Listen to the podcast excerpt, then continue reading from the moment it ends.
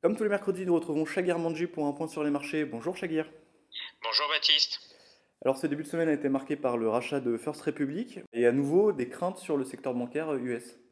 Oui, tout à fait. Hier, on a assisté de nouveau à un mouvement d'aversion au risque hein, euh, aux États-Unis, mais également euh, en Europe. Hein. donc, clairement, euh, suite à ce rachat de la First Republic par JP Morgan, donc on a, on, a, vu que sur le premier trimestre, cette banque a fait l'objet d'un retrait de l'ordre de 100 milliards sur un trimestre.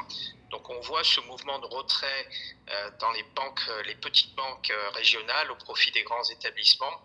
Et on a en ligne de mire encore deux autres établissements. On a vu des fortes baisses hier sur PacWest et Western Alliance. Donc malheureusement, c'est pas totalement terminé et ça, ça, ça, met, ça met une dose d'aversion au risque non négligeable sur les marchés actuellement.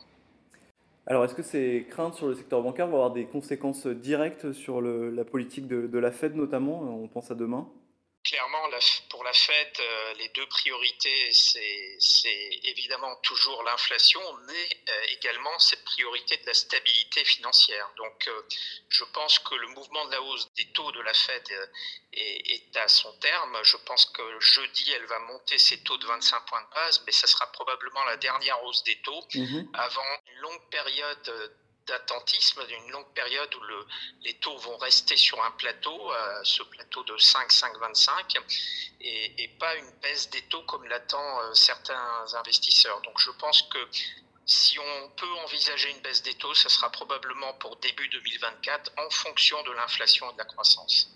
Côté européen, on sait que la BCE a du retard dans sa hausse de taux, donc euh, elle sera de fait moins impactée par cette préservation du secteur bancaire. Donc elle, elle va continuer à augmenter ses taux?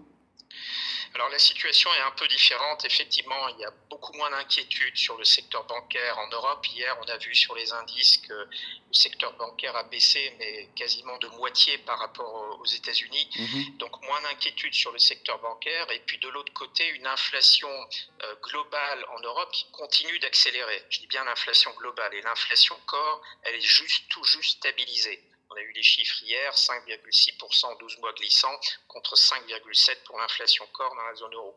Donc on voit bien que pour la BCE, ce pas tout à fait les mêmes priorités. La priorité de l'inflation, euh, euh, je dirais qu'elle est toujours là, et probablement donc une hausse des taux de 25 points de base demain, et encore deux hausses des taux d'ici juillet pour justement essayer d'endiguer l'inflation. Alors on va finir en, repartant euh, côté US avec la question du plafond de la dette. Yann Hélène a, rapproché un peu ce, mur du plafond de la dette en parlant du 1er juin, euh, alors qu'on anticipait plutôt juillet. Est-ce que euh, ça peut avoir des conséquences assez directes très prochainement? Oui, alors ça c'est le, grand sujet aussi des marchés à court terme, hein. donc une grosse inquiétude sur le plafond de la dette. On voit bien sur les, taux aux États-Unis, euh, les taux à 2 ans sont passés en dessous de 4% et les taux à 10 ans sont quasiment au plus bas à 3,40, 3,45. Donc on voit que là il y a une grosse inquiétude actuellement sur le marché. Euh, est-ce qu'ils vont trouver un accord ou pas? C'est difficile de, de, le dire à ce stade, mais clairement, ça fait partie un peu de, l'inquiétude euh, actuelle euh, à court terme des marchés. Et puis, euh, il y a également derrière le plafond de la dette, n'oublions pas ce ralentissement économique qui, mhm. qui, est anticipé par les marchés. On le voit à travers les prix des matières premières et en particulier du prix du pétrole qui a fortement baissé hier également. Merci Chéguir pour ce point d'actualité avec, on le voit, quelques inquiétudes, notamment aux États-Unis. Merci Baptiste.